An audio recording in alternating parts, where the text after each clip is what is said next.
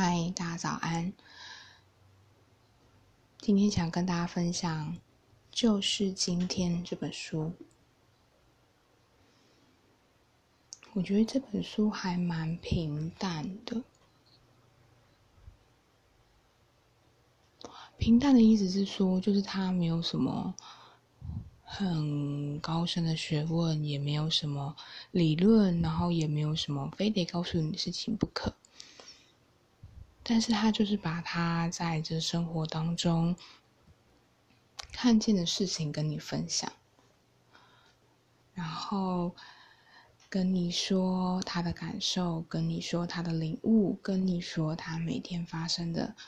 生活的事情，让他所看见的事。那我觉得这本书很棒的是说，其实你会在越来越阅读的过程中知道。它是真实存在的，在这个作者，他不会讲一些什么很高深或者是很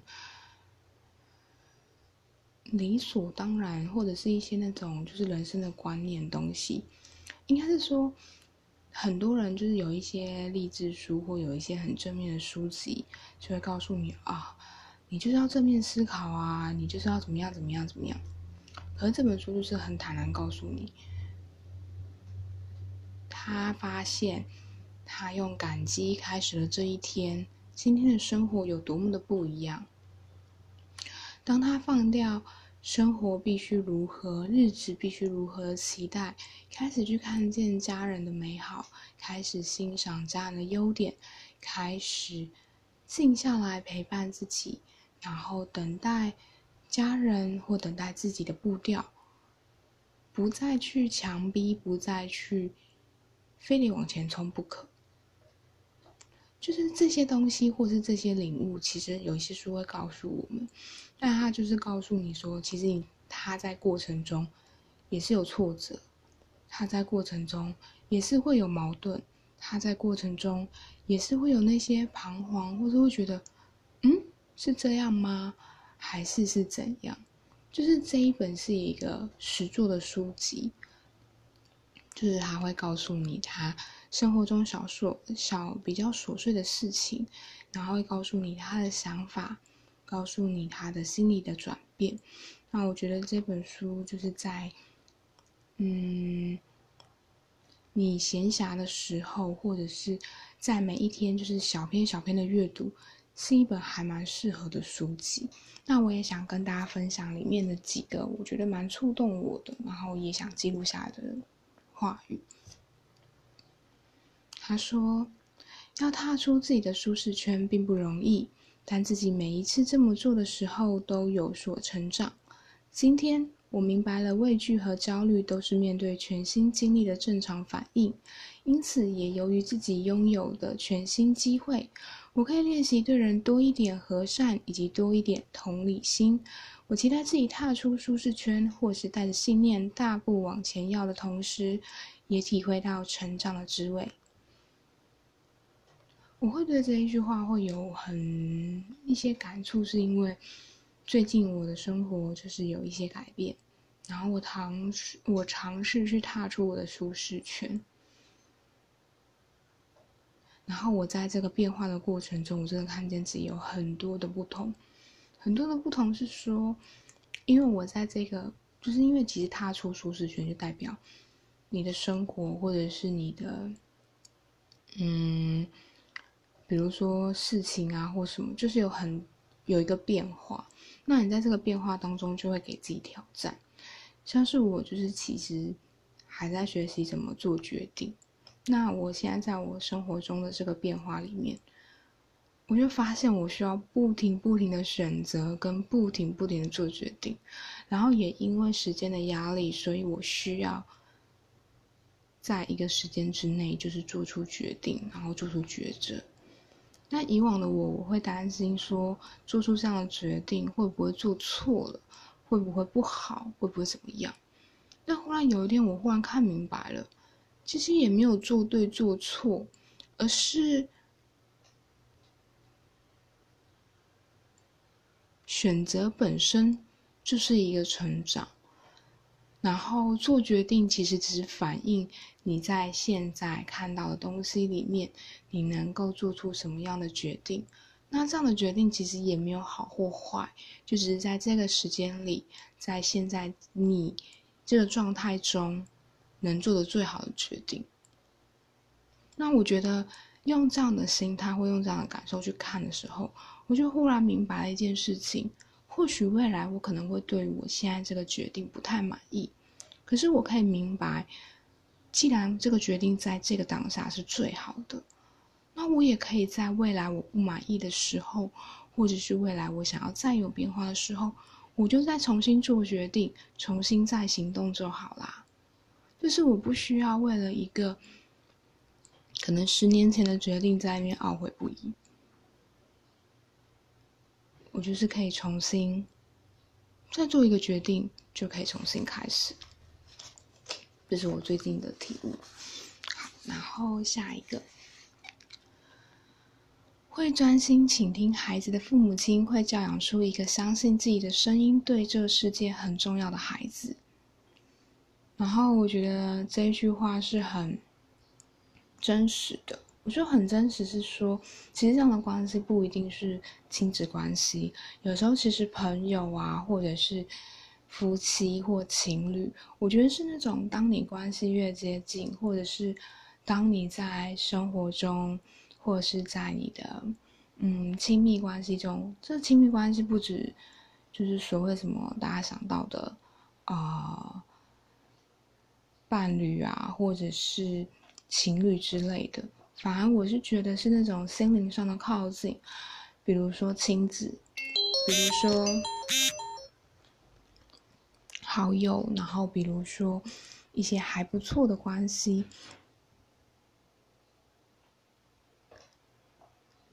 那我觉得，在那样的关系里，当有人倾听你，当有人真正理解你，当有人懂你的时候，你会知道，你对这一个人是有影响力的。我说那影响力不是说你好像讲了什么，就是有人会为了你照做这件事情。我说那个影响力有点是说。就是你知道你的生活的琐事或生活的一些状况的时候，有人会在乎你，有人会在乎你的感受，有人会愿意因为你的感受，因为你的状态而多等待你。那我觉得那样的温柔跟那样的理解是非常的难得的。那也因为你曾经获得这样的温柔与感受，在你自己状态允许的时候，或者是在你。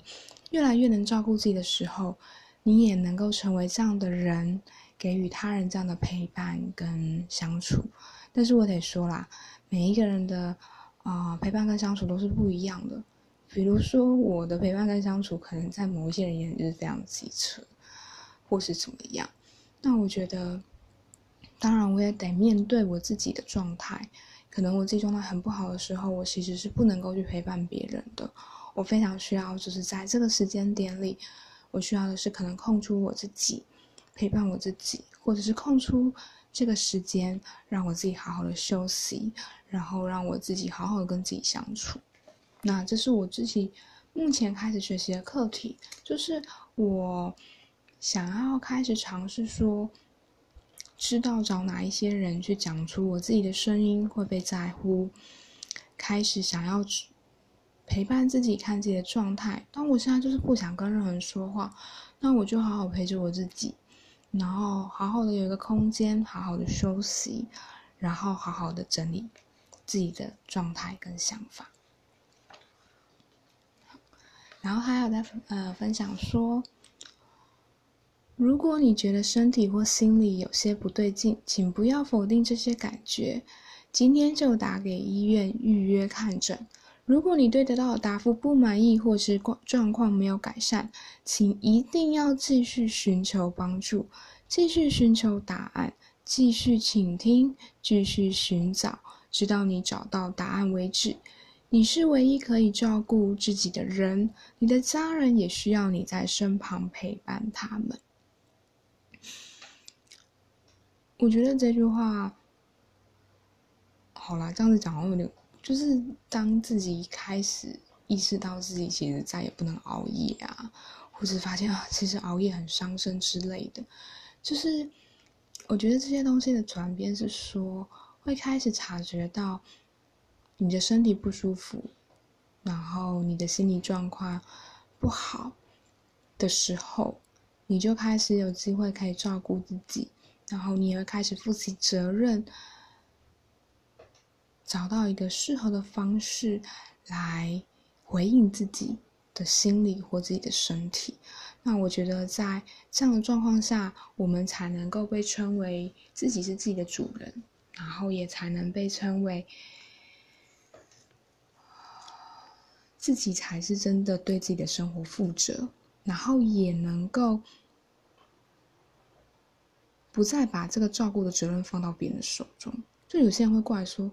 我就是没有被好好照顾，就是因为我家没有就是帮我忙啊或干嘛的。可是我得反问一句话：如果你有工作赚钱，如果你真的在乎这件事情，我为什么不能够用金钱去换得我的休息时间？我为什么不能够用我的什么东西去做什么样的事情？当我们都有资源，你一定可以用你手上的资源去获得自己所想要的休息的状况，或者是照顾自己。可有太多太多人啊，包含我自己了，就是会把这样的责任交到别人手上，然后就会怪别人说，就是因为他，所以我没有办法；就是因为他，所以我怎么样啊？可是一定有解决方法。只是你愿不愿意去付出，你愿不愿意为了自己去做这样的事情，你愿不愿意去承担你这样做的后果以及代价？但是我得说，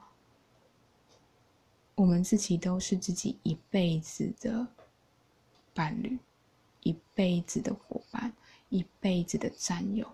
如果我们都不珍惜我们自己，我们都不尊重我们自己的声音，我们都不花时间陪伴我们自己，那我们怎么能够要求别人照顾我们、别人尊重我们、别人理解我们？如果我们都搞不清楚我们自己的需求在哪里，我们怎么能够清楚的说出来自己的感受、自己的想法？因为有时候像我自己啊。嗯，之前就是觉得有点遇到那种有点矛盾的人，真的有点生气。我说的生气是说，其实他可能自己很在乎某些事情，或者他自己有些美美嘎嘎的。可是我跟他已经就相处很久，他是直到大概我忘记多久了，反正就是等到就是快，哎，就已经觉得天哪，相处真的超久，都都已经很妈鸡或什么之。他有天才跟我说，其实我不喜欢别人。就是那种，就是你知道，女生不是会手勾手嘛，或者是肩搭肩啊之类这种亲密的举动。他就忽然有一天跟我说，他不喜欢这样动作。当然，我自己也有一些转变，所以我到后期其实没有那么想要跟别人有这么多亲密的肢体接触，因为我觉得有时候心灵靠近就够了。就是有时候肢体接触，我觉得自己也不知道为什么就忽然觉得还好，也就没有那么常在做这些动作，不管是对他或者是对别人。可是他当他这样跟我讲的时候，我超震撼的。我想说，你不喜欢，你可以一开始就跟我说啊。他反而是这个时候才让我知道，说我反而觉得有一点难过，然后也有点震撼。我的难过跟震撼是来自于你，就是这样讲有点怪。就是我得说，其实我也不想当坏人。我我也想要尊重他或是什么的，那如果他选择说出来，我没有去做到，那是我的问题呀。可是当我从头到尾都不知道你不喜欢这件事情，然后你现在才告诉我的时候，我就有一种，呃，所以就是有一种好像自己被逼的站上了那个位置。虽然好人坏人这种东西，真的说实在话，你只要角度不同。你永远都可能会站上坏人的位置，可是当我会觉得天哪，就是一个啊朋友之间的互动关系，或者是甚至就是你你是可以跟我说出来的状态下，就没有跟我说，那其实有点让我受伤。那我觉得另外可惜的是，他也就委屈了他自己，去承担这样的不舒服跟痛苦。嗯。